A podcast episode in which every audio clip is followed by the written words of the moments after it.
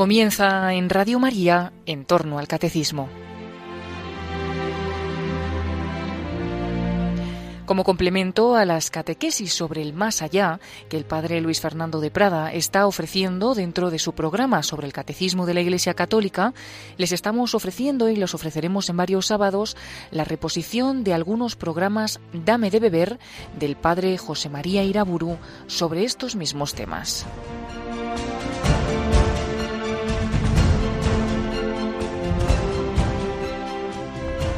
En el nombre del Padre, del Hijo y del Espíritu Santo. Ven, Espíritu Santo, danos tu luz y tu verdad.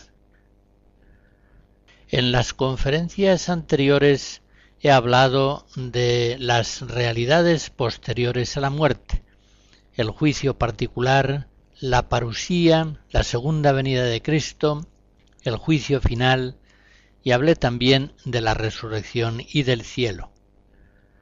Hoy quiero hablar del purgatorio y del infierno.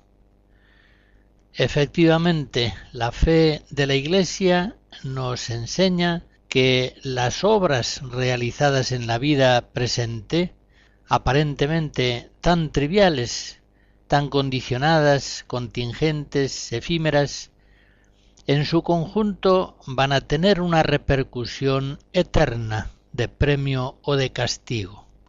Así lo enseña nuestro Maestro, Jesucristo. Es decir, los hombres somos libres, somos pues responsables de nuestros actos. Nuestra libertad no es una falsa ilusión, y tampoco es ilusoria nuestra responsabilidad. Todos compareceremos ante el tribunal de Jesucristo, y nos veremos obligados a responder de nuestros actos, buenos o malos. Ya comentaba en la última conferencia que hablar de la vida futura en modo alguno devalúa la vida presente. Todo lo contrario. La grandeza de la vida temporal se hace precisamente patente cuando se conoce que tiene, según cómo se viva, una trascendencia eterna. La vida temporal, sin esta relación decisiva a la eternidad, se hace trivial, vacía, pura contingencia. Da lo mismo vivirla de un modo o de otro. No, no da lo mismo. La Iglesia en el Catecismo, en el número 1023, nos enseña la fe católica, que cada hombre después de morir recibe en su alma inmortal su retribución eterna, en un juicio particular que refiere su vida a Cristo, bien a través de una purificación, lo que es el purgatorio, bien para entrar inmediatamente en la bienaventuranza del cielo, bien para condenarse inmediatamente para siempre en el infierno.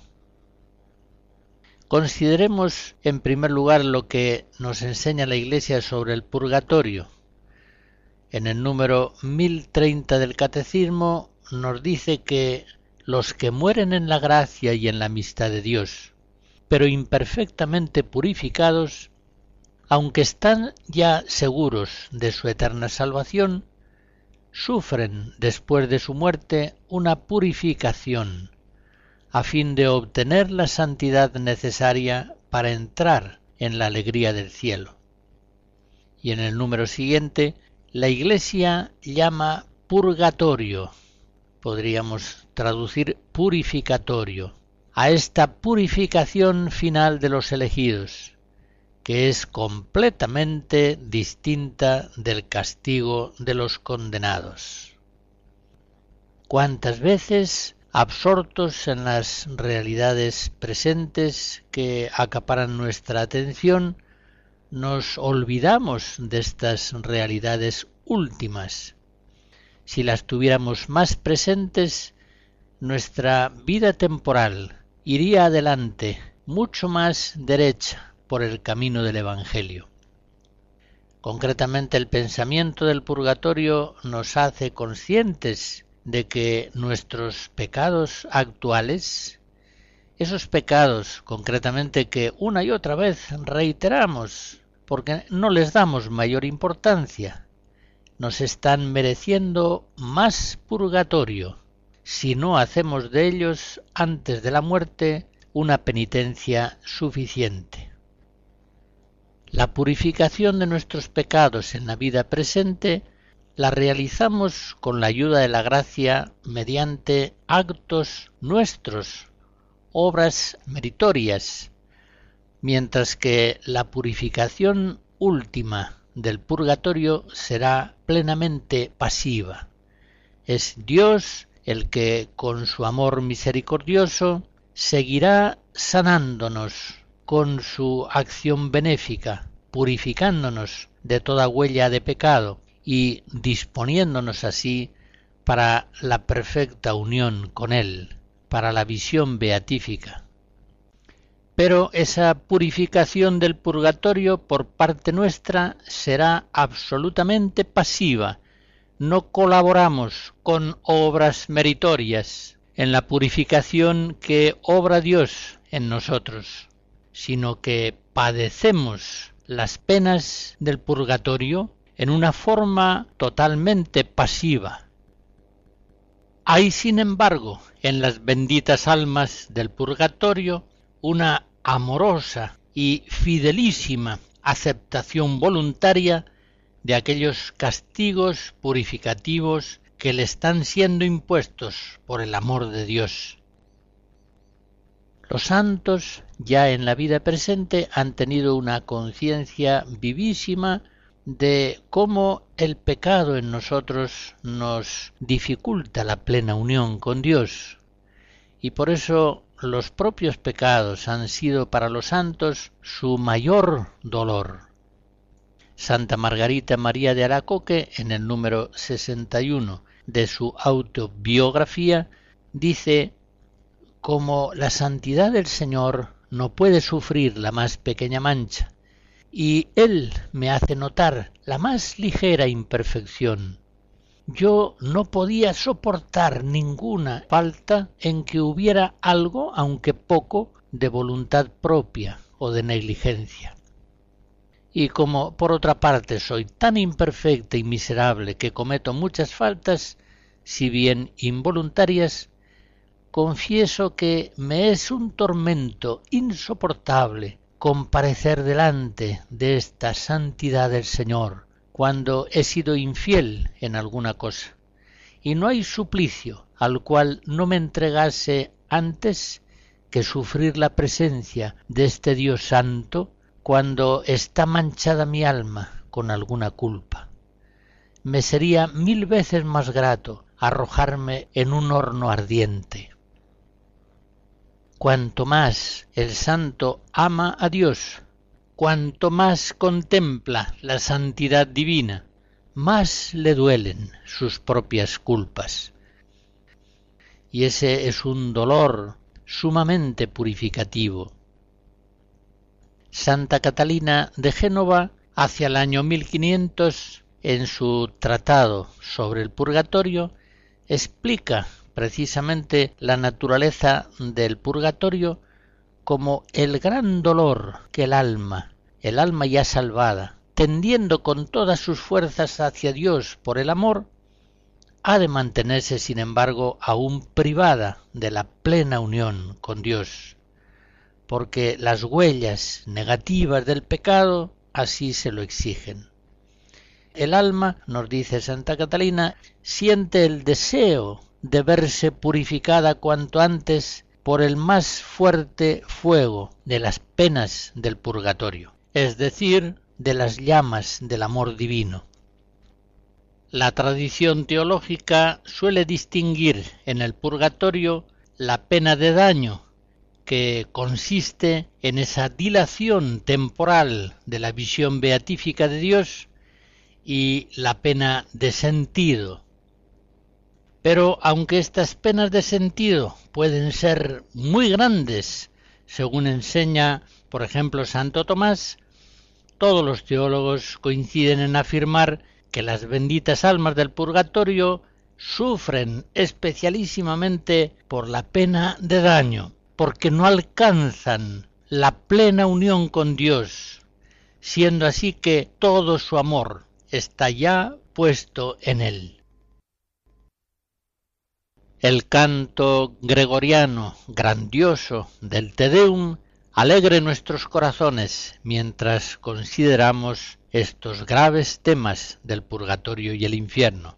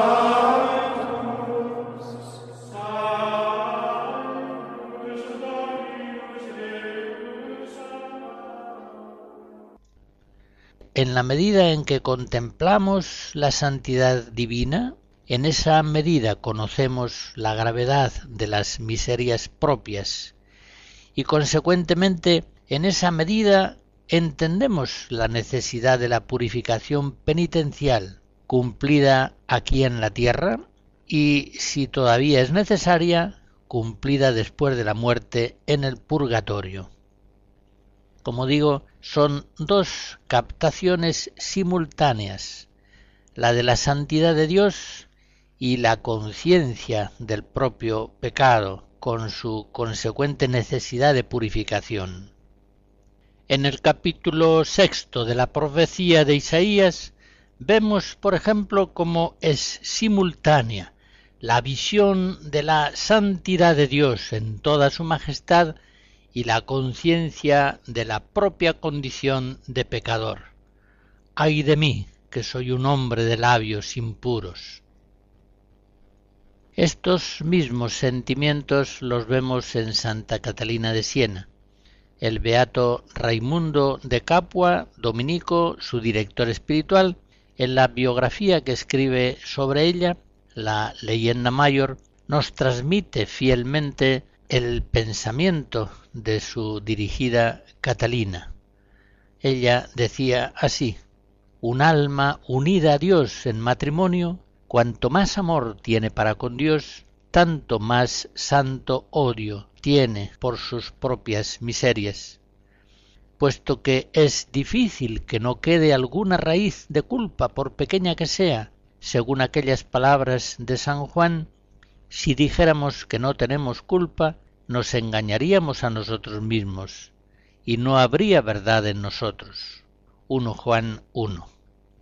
Según esas palabras de San Juan, el alma comienza a tener un cierto disgusto por ella misma, del cual se origina ese odio santo y ese desprecio por sí misma, odio y desprecio que la defienden de las insidias del demonio y de los hombres. Ese odio santo os hará humildes y siempre os guardará en la humildad. Tendréis paciencia en las adversidades, seréis moderados en la abundancia, os adornaréis con vestidos honestos, gratos a Dios y a los hombres. Cuidado, mucho cuidado con quien no tenga ese odio santo, porque donde falta reina necesariamente el amor propio, que es el pozo negro de todos los pecados, la raíz y la causa de todo pésimo afán.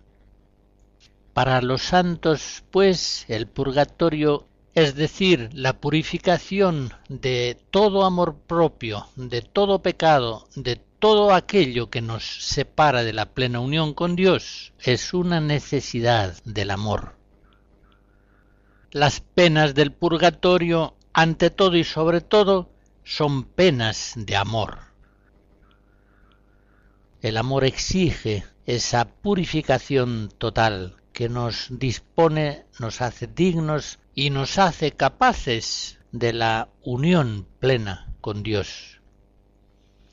El pensamiento del purgatorio a la luz de la fe ha de darnos paciencia y alegría en las penas de la vida, sabiendo que ellas colaboran a la purificación de nuestros pecados y, en cierto modo podemos decir, disminuyen en nosotros la necesidad del purgatorio. Santa Teresa, hablando de sus penas, en el libro de la vida, capítulo 36, dice que me servirían de purgatorio. Y cuando ella veía los sufrimientos de otros enfermos, pobres, afligidos, decía, pasan aquí el purgatorio para no tenerle allá. Fundaciones 7. En todo caso, seamos muy conscientes de que no sufrimos en este mundo, ni tampoco en el otro, según merecen nuestras culpas. Hagamos nuestras las palabras del Salmo 102. El Señor no nos trata como merecen nuestros pecados, ni nos paga según nuestras culpas. Las penas purificativas de la vida presente y las penas del purgatorio son ciertamente muy inferiores a lo que merecerían en justicia estricta nuestras culpas. La misericordia infinita de Dios modera, por decirlo así, su infinita justicia. La Santa Madre Iglesia, por otra parte, nos anima continuamente a ayudar a los difuntos con nuestras oraciones y sacrificios, al menos dos veces cada día, la Santa Madre Iglesia nos hace recordar a sus hijos, los difuntos, en el memento de la Eucaristía y en la última de las preces de la oración litúrgica de las vísperas. Quiere la Iglesia que nuestra caridad eclesial se extienda no solamente a los vivos, sino también a los difuntos, en el Catecismo, en el número 1032, nos dice la Iglesia que esta enseñanza se apoya también en la práctica de la oración por los difuntos, de la que ya habla la Escritura, y cita un texto del libro segundo de Macabeos 12. Por eso mandó Judas Macabeo hacer este sacrificio expiatorio en favor de los muertos, para que quedaran liberados del pecado. Y sigue diciendo el catecismo, desde los primeros tiempos la Iglesia ha honrado la memoria de los difuntos y ha ofrecido sufragios en su favor, en particular el sacrificio eucarístico, para que, una vez purificados, puedan llegar a la visión beatífica de Dios. La Iglesia recomienda también las limosnas, las indulgencias y las obras de penitencia ofrecidas en favor de los difuntos. Y cita el catecismo una enseñanza de San Juan Crisóstomo, que dice así, Llevémosles socorros y hagamos su conmemoración.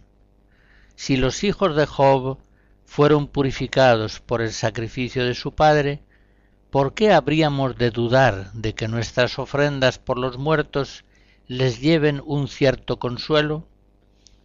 No dudemos, pues, en socorrer a los que han partido y en ofrecer nuestras plegarias por ellos.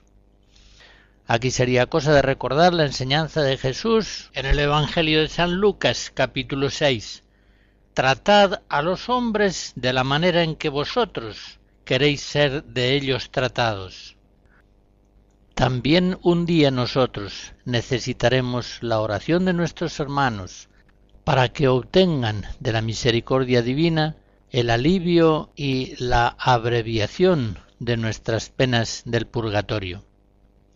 Ayudar a los difuntos es una obra de caridad muy grata a Dios.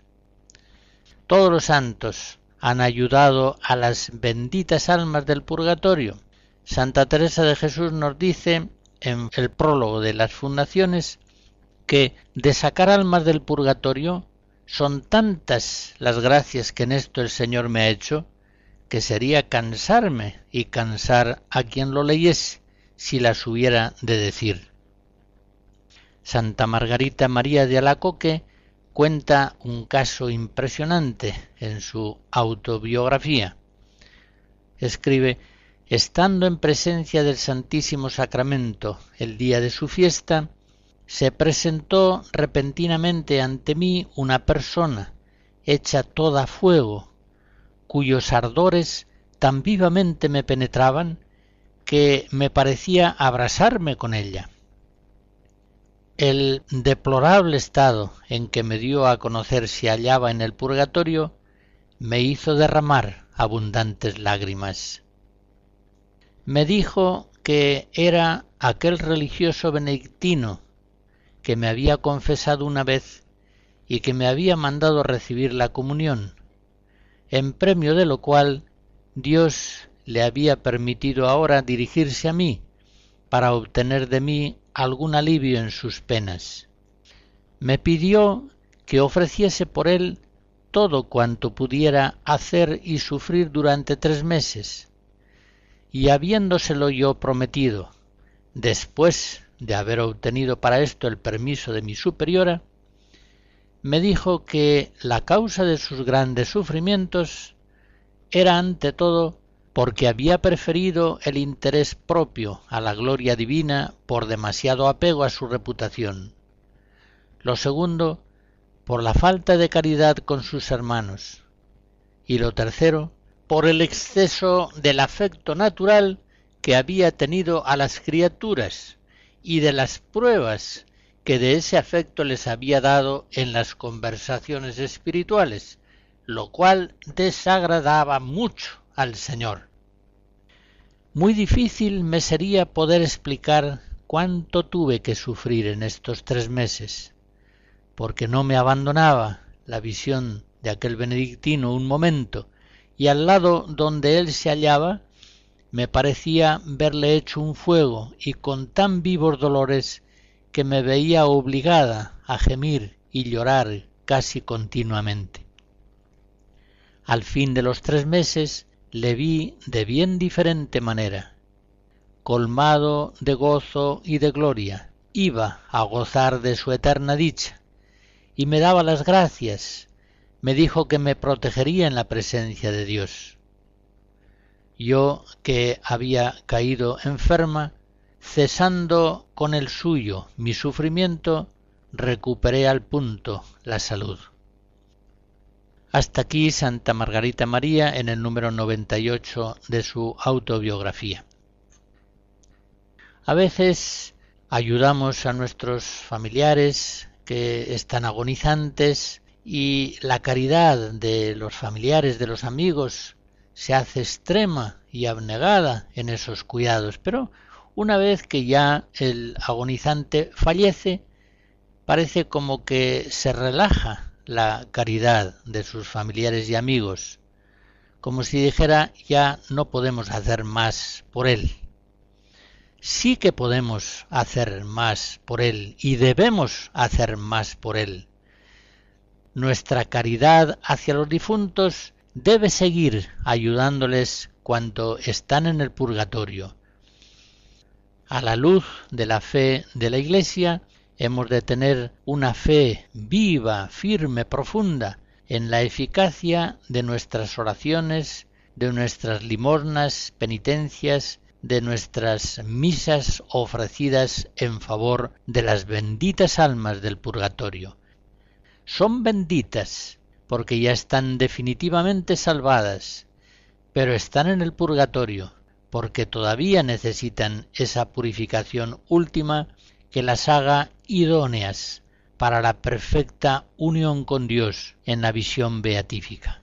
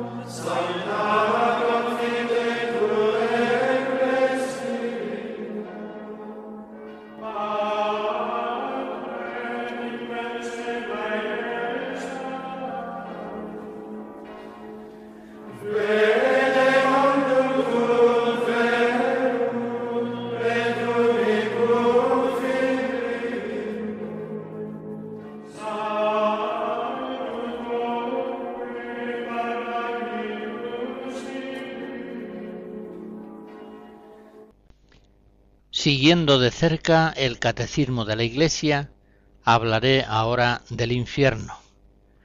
En el número 1034 dice, Jesús habla con frecuencia de la guena y del fuego que nunca se apaga, reservado a los que hasta el fin de su vida rehusan creer y convertirse, y donde se puede perder a la vez el alma y el cuerpo.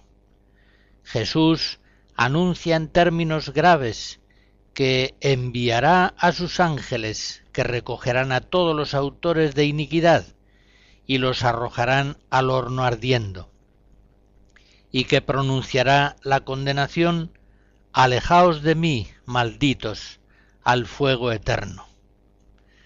Y en el número siguiente, 1033. Morir en pecado mortal sin estar arrepentido ni acoger el amor misericordioso de Dios, significa permanecer separados de Él para siempre, por nuestra propia y libre elección. Este estado de autoexclusión definitiva de la comunión con Dios y con los bienaventurados es lo que se designa con la palabra infierno. Y en el número siguiente 1035. La enseñanza de la Iglesia afirma la existencia del infierno y su eternidad. Las almas de los que mueren en estado de pecado mortal descienden a los infiernos inmediatamente después de la muerte, y allí sufren las penas del infierno, el fuego eterno. La pena principal del infierno consiste en la separación de Dios, en quien únicamente puede tener el hombre la vida y la felicidad, para las que ha sido creado y a las que aspira. Como se ve, cuando la Iglesia habla del infierno, habla con certeza dogmática. Ya su existencia se afirma en los primeros símbolos de la fe, por ejemplo en el símbolo del siglo V, en el que se confiesa y los que obraron mal irán al fuego eterno. Después en otros muchos concilios y documentos pontificios se reafirma esta fe de la Iglesia absolutamente fundada en las palabras de Cristo que, como nos ha dicho el Catecismo, hablaba con frecuencia de la gehenna y del fuego que nunca se apaga. El catecismo ha empleado la expresión autoexclusión del amor de Dios para significar ese rechazo infernal definitivo por el cual el condenado se cierra al amor misericordioso de Dios rechaza definitivamente su gracia salvadora. El cielo es el destino final de los justos que han muerto en la gracia de Dios y el infierno el destino final de los pecadores que han muerto enemistados con Dios. El infierno es pues ese abismo tremendo en el que por toda la eternidad se ven aquellos que han rechazado definitivamente el amor de Dios. Nos ha dicho el catecismo que Jesús en su predicación hablaba con frecuencia de la posibilidad del infierno.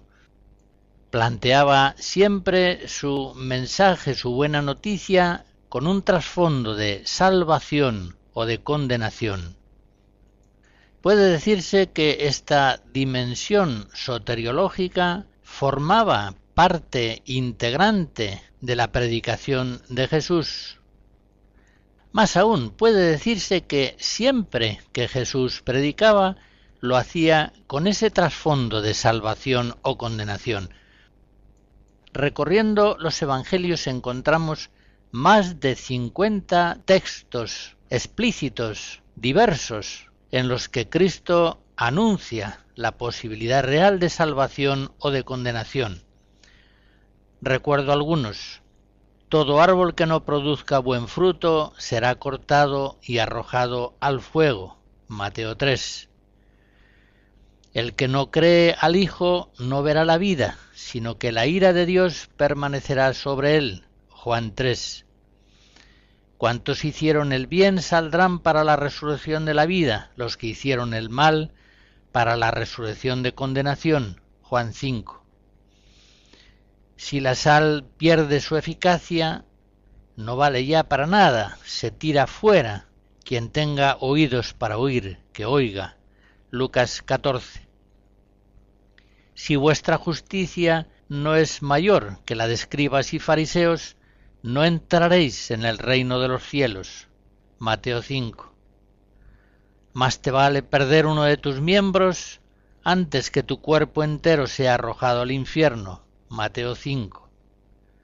¿Qué provecho saca uno con ganar el mundo entero si pierde su vida? Marcos 8.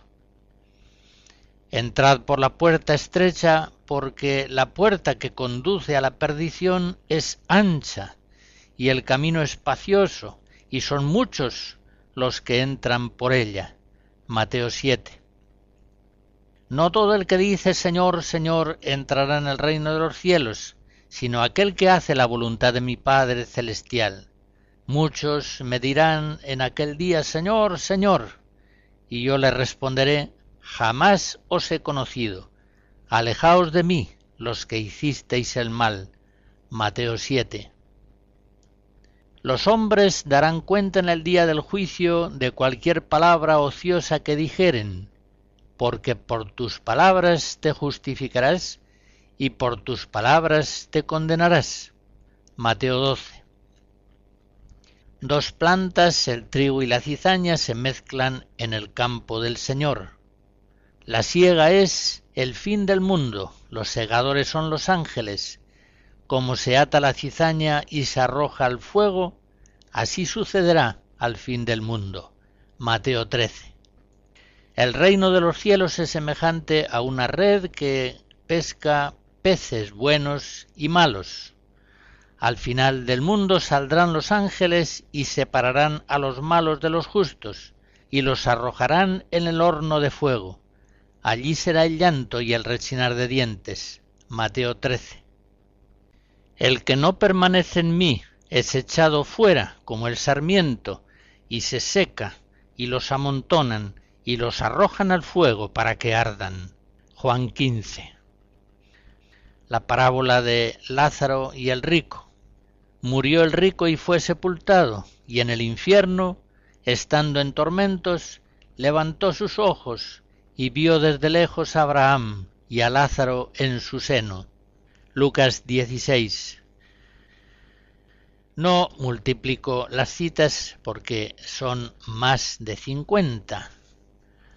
Algunas de ellas aparecen citadas en dos, tres o en los cuatro evangelistas, pero son más de cincuenta los lugares distintos de la predicación de Jesús en los que anuncia la posibilidad de una condenación eterna, el infierno. Por tanto, un sacerdote, un catequista, un cristiano que silenciase de modo sistemático la realidad posible del infierno estaría contrariando gravemente la enseñanza de nuestro Maestro Jesús. Sencillamente estaría cometiendo una herejía si mantiene pertinazmente que el infierno es incompatible con la bondad de Dios, que el infierno no existe. Una persona que piensa, que habla así, se aparta en un tema decisivo de la doctrina dogmática de la Iglesia, de la fe católica. Sencillamente no es posible evangelizar a los hombres sin hablarles de salvación o condenación. Un evangelio desprovisto de su dimensión soteriológica es un evangelio falso. No es el evangelio de Jesús y el de los apóstoles. Un silenciamiento sistemático del infierno, de una verdad tantas veces revelada explícitamente por Jesucristo, es al mismo tiempo un grave error en la fe y un grave pecado porque rechaza la palabra de Dios. Y no vale decir que ahora no debemos hablar del infierno porque en otros tiempos se habló demasiado. Con esa frase se establece una falsa equivalencia entre errores contrapuestos. Hablar demasiado del infierno es decir la verdad en modo imprudente pero silenciar sistemáticamente una verdad de Cristo es consentir o incluso fomentar un grave error en la fe, precisamente el error en el que viven los pecadores. Por eso siguen pecando, porque no acaban de creer en la posibilidad final del infierno. Hoy debemos evangelizar transmitiendo las mismas verdades que nos enseñó Jesucristo, sin avergonzarnos nunca de ellas, y que siempre fueron enseñadas en la actividad misionera y evangelizadora de la Iglesia. Pensemos en San Pablo, en San Ignacio, en los ejercicios, San Francisco de Javier, Santa Teresa de Jesús, San Francisco de Sales, San Luis María Griñón de Montfort, todos los grandes apóstoles de la historia de la Iglesia, han predicado la buena noticia del Evangelio presentándolo como una oferta amorosa de salvación que Dios nos hace, pero como una oferta cuyo rechazo pecaminoso puede conducir a una condenación eterna, lo que llamamos el infierno.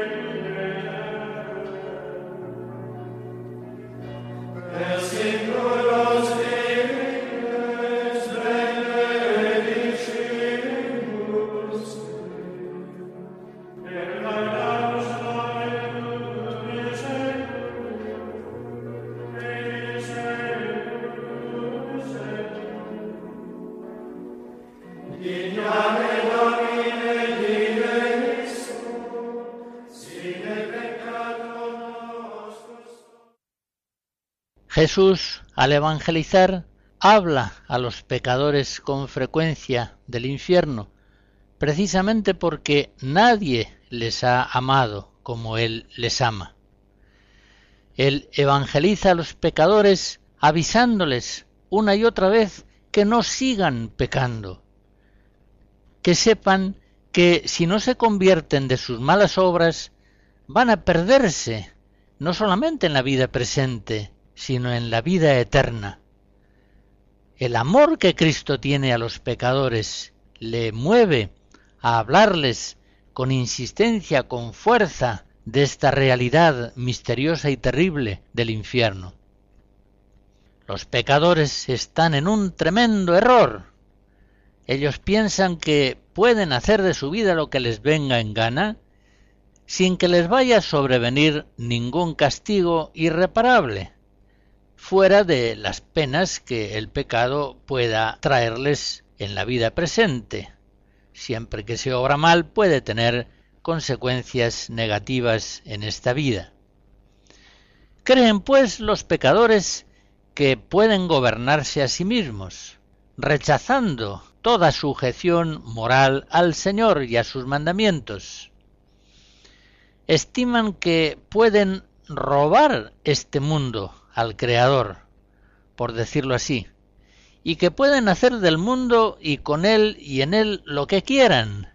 Lo mismo se trate de abortos, legalización de la homosexualidad, guerras, violencias, mentiras, robos, injusticias, pueden hacer los males que sean sin que finalmente pase nada. Ellos piensan una de dos, o que Dios no existe y que por tanto no hay una retribución final definitiva, o bien que Dios existe, pero que Él es infinitamente bueno y que por tanto está obligado a perdonar a los hombres cualquier mal que ellos hiciesen. Y en esa creencia siguen pecando. Y el padre de la mentira, el diablo, se preocupa bien de mantenerles en ese error, porque es el camino ancho que les lleva al pecado y a la perdición. Por el contrario, Jesús, que es el Cordero de Dios que quita el pecado del mundo, que se ha encarnado, que ha muerto en la cruz, que ha dado su vida por nosotros, habla con frecuencia del infierno a los pecadores, porque les ama, porque quiere su conversión y su salvación eterna. Hay que decir que Jesucristo no amaría de verdad a los pecadores si no les avisara de su espantoso error. No les amaría porque, sin avisarles persuasivamente del horror eterno que les espera si siguen pecando, normalmente estos no pueden convertirse. No pueden convertirse si alguien no les avisa de su tremendo error. Pues bien, tanto les ama Jesucristo el Salvador que les avisa de la posibilidad real del infierno, aun sabiendo que por amenazarles, empleemos la expresión, le van a llevar a la cruz. Quiero decir con esto que si Cristo hubiera ofrecido el Evangelio como una solución más para la vida humana, pero no necesaria para la salvación eterna, Jesús no hubiera sido crucificado. A Jesús lo matan por decir la verdad, por asegurar a los hombres que al final de esta vida comparecerán ante el tribunal de Dios, y que los buenos irán a la vida eterna, al cielo, y que los malos serán condenados en una perdición eterna, en el infierno. Insisto, no es posible evangelizar a los hombres sin hablarles del cielo y del infierno, Sencillamente no es posible evangelizar a los hombres sin transmitirles el Evangelio, que una y otra vez enseña esas verdades. Constituye una gravísima falsificación del Evangelio de Cristo el silenciamiento sistemático o incluso la negación del infierno. Este silenciamiento que en los últimos decenios se ha generalizado en muchas partes, es sin duda una de las explicaciones principales para el acrecentamiento del pecado en el mundo, para la ausencia de las vocaciones, para explicar que tantos matrimonios por una anticoncepción crónica se opongan a Dios y profanen una y otra vez la santidad de la unión conyugal y no tengan hijos. En fin, todos los males peores de la Iglesia y del mundo en el tiempo presente hallan una de sus explicaciones principales en esta falsificación del Evangelio, que consiste en negarle su dimensión soteriológica. No predicarlo como Cristo lo predicó, con un trasfondo permanente de salvación ofrecida por Dios y de condenación avisada también por Dios para que nadie caiga en ella. Podemos hacernos la pregunta que los discípulos le hicieron a Jesús. Señor, ¿son pocos los que se salvan? El maestro no quiso dar una respuesta clara a esa pregunta, pero responde en Lucas 13 diciendo, Esforzaos a entrar por la puerta estrecha, porque os digo que muchos serán los que busquen entrar y no podrán. No podemos, pues, nosotros dar una respuesta clara a esa pregunta, porque a la Iglesia no le ha sido claramente revelado el número mayor o menor de los condenados. Muchas razones hacen pensar que sean pocos los que se pierdan eternamente. Pensamos en la misericordia infinita de Dios, pensamos en la voluntad salvífica universal de Dios, tantas veces revelada en la Escritura, pensamos en la sobreabundante redención de Cristo en la cruz. Pensamos en la intercesión de María, abogada y refugio de los pecadores. Pensamos en la posibilidad de que Dios misericordioso, en la última hora de la vida humana, conceda a la persona gracias decisivas de salvación, Pensamos en la eficacia purificativa de las penas del purgatorio. Pensamos en la infalible eficacia de la oración de petición, siendo así que continuamente la Iglesia está pidiendo por la salvación de los pecadores. Todo esto nos hace esperar que sean pocos los que se condenen eternamente. Pero, por el contrario, ciertas enseñanzas de Jesús, como cuando dice que son muchos los que entran por el camino ancho que lleva a la perdición, y muchas enseñanzas también de los santos pueden hacernos pensar que no son pocos los que se condenan. Me limitaré simplemente a recordar aquella visión que los niños de Fátima tuvieron el 13 de julio de 1917. Un mes más tarde, la Virgen dice a estos niños, unos niños pequeños, entre siete y diez años, les dice, rezad, rezad mucho, y haced sacrificios por los pecadores, pues van muchas almas al infierno, por no tener quien se sacrifique y pida por ellas. Efectivamente, Jacinta, Francisco y Lucía desde entonces se entregaron apasionadamente a orar por la conversión de los pecadores y hacer penitencia en favor de ellos. Después de aquella visión que tuvieron del infierno, rezaban una y otra vez aquella oración que la misma Virgen les había enseñado para que la recitaran al rezar el rosario. Oh Jesús mío, perdónanos, líbranos del fuego del infierno, lleva todas las almas al cielo, principalmente las más necesitadas.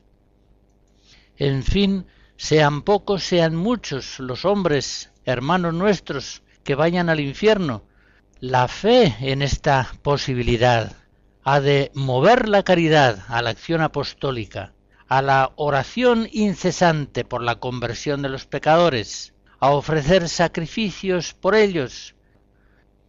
Por nuestra parte, no olvidemos nunca que la gracia de Cristo, al precio de su sangre, nos ha salvado de una perdición eterna. Vivamos dando gracias siempre y en todo lugar al amor de Dios misericordioso, que nos ha salvado de las penas del infierno, sobradamente merecidas por nuestros pecados. Vivamos, pues, en una gratitud permanente hacia el Señor, vivamos en humildad, con austeridad, sin ningún orgullo ni vanidad, sabiendo que somos indultados de una pena de condenación eterna que habíamos merecido. Abracemos una y otra vez a Cristo en la cruz y digámosle como San Francisco de Asís, Altísimo Señor nuestro Jesucristo, te adoramos aquí y en todas las iglesias del mundo, y te bendecimos, pues por tu santa cruz redimiste al mundo.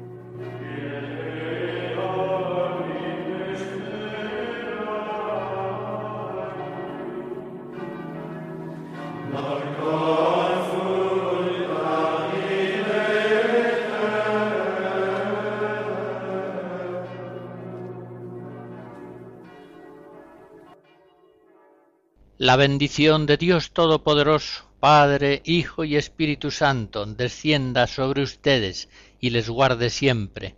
Amén.